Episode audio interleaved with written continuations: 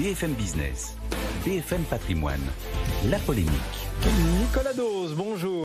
Emmanuel Macron est aux États-Unis. Quel euh, enjeu pour cette euh, visite? Bon, Il y a des enjeux mais géopolitiques, mais sur l'économie, c'est clairement euh, de dire à Joe Biden l'Europe reste l'allié éternel des États-Unis, mais vous ne pouvez pas continuer à, à vous moucher avec les règles du commerce mondial comme vous le faites en ce moment, à pratiquer un protectionnisme à outrance, une concurrence totalement déloyale. Tout ça remonte à l'été dernier. Euh, les États-Unis ont toujours l'habitude de voter des, lois comme ça, qui ont l'air de rien, mais qui sont d'une efficacité redoutable. Hein. C'est une simple loi sous Obama qui met fin au, au, euh, au, secret bancaire, par exemple. Et alors là, ils ont décidé de mobiliser 370 milliards de dollars sur plusieurs années pour arroser tous azimuts de façon canadienne l'économie américaine. Sans, alors, mais sans aucun aucune. Euh, le, mot ne me, ne, me vient pas. Enfin, ils ont absolument. Euh, moi, je sais pas ce que je voulais dire. Le, bon, bref. Sans aucune limite. Aucune limite, voilà. sans vergogne, en tout cas. Sans vergogne. Et d'ailleurs, ils viennent aussi d'annoncer qu'ils fermaient le marché américain aux équipementiers chinois. C'est-à-dire que Huawei exit. ZTE exit. Et aux États-Unis, qu'on s'appelle Obama, qu'on s'appelle Trump, qu'on s'appelle Biden, euh, on s'embarrasse pas quand on va faire du America First et même du America First XXL, comme on va le faire là. Ça me fait marrer quand on dit que l'Amérique est un pays libéral. C'est un pays protectionniste. Je reprends la fameuse formule de Lord Palmerston, qui était Premier ministre britannique. Hein. L'Angleterre n'a pas d'amis, pas d'ennemis permanents, elle n'a que des intérêts. Ben, vous remplacez Angleterre par États-Unis. Donc le problème devant lequel se trouvent Emmanuel Macron et les Européens est le suivant. Est-ce qu'on peut laisser l'Europe totalement ouverte dans une compétition mondiale qui ne l'est pas et notamment du côté chinois et du côté américain. Est-ce que c'est tenable? La réponse est évidemment non. Cette loi euh, IRA, hein, hmm. euh, Inflation Reduction Act, est-ce que c'est vraiment une menace pour l'Europe? C'est, juste déjà un mensonge sémantique anti-inflation, c'est une loi d'hyper-subvention. Et bien sûr que c'est une menace pour l'Europe. L'élément le plus marquant, c'est l'histoire de euh, l'aide d'État accordée par euh, l'État fédéral aux Américains qui veulent acheter une voiture électrique. 7500 dollars, c'est pas une paille quand même. Oui, mais uniquement sur des voitures électriques fabriquées sur le sol américain, par des ouvriers syndiqués avec une batterie fabriquée sur le sol américain ou fabriquée à partir d'éléments qui viennent de pays amis, de pays partenaires. Qu'est-ce que ça veut dire? Ça veut dire qu'avec cette décision, vous sortez tout de suite à peu près 100% des constructeurs étrangers du territoire américain. Parce que les seuls qui ont des ouvriers syndiqués sont les constructeurs historiques aux États-Unis, dans le Michigan, où il y a des syndicats.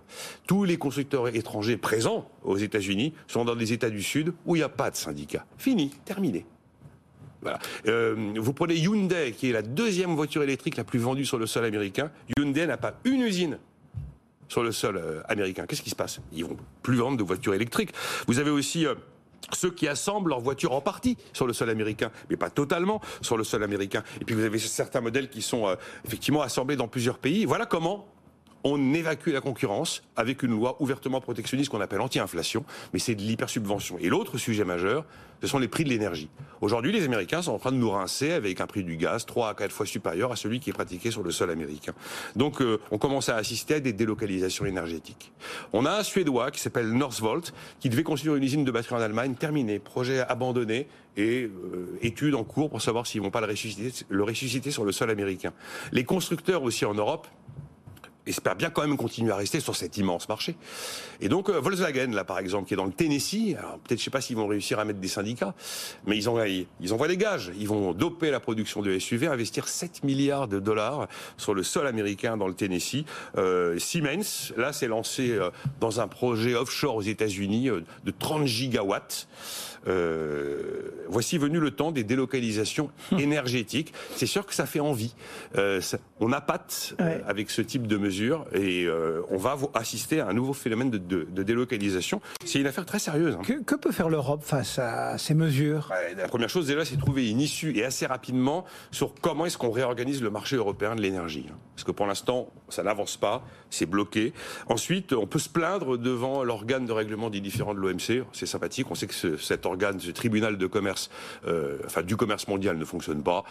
Et puis si on commence ça, on sait que la réponse est dans 5 ou 10 ans on aura eu le temps de les voir partir, nos usines. Après, sinon, ben, on s'entend pour apporter une réponse proportionnée, la réciprocité. Euh, bah, on va faire comme les Américains, on va faire une préférence européenne pour les marchés publics qui seront accordés euh, automatiquement à des entreprises européennes. Robert Abeck, le Bruno Le Maire allemand, a dit hier, écoutez, c'est pas compliqué, on va faire pareil on va mettre aussi des tombereaux d'argent pour financer notre industrie. Il euh, n'y a aucune raison de se laisser faire. Mais là, c'est l'escalade.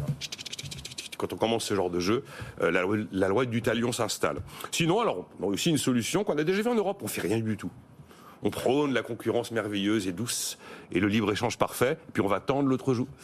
Donc c'est très compliqué. C'est très compliqué parce que toutes les périodes de protectionnisme dans l'histoire, de vrai, hein, de dur, sont toujours mal terminées. C'est un frein à l'innovation, c'est un frein à l'efficacité, c'est un frein à la croissance. À la fin, c'est un accélérateur d'inflation et c'est le consommateur qui paie parce que tout, comme dans tout, il y a toujours quelqu'un qui paie à la fin. Nicolas Dose et sa polémique du jour. Merci Nicolas.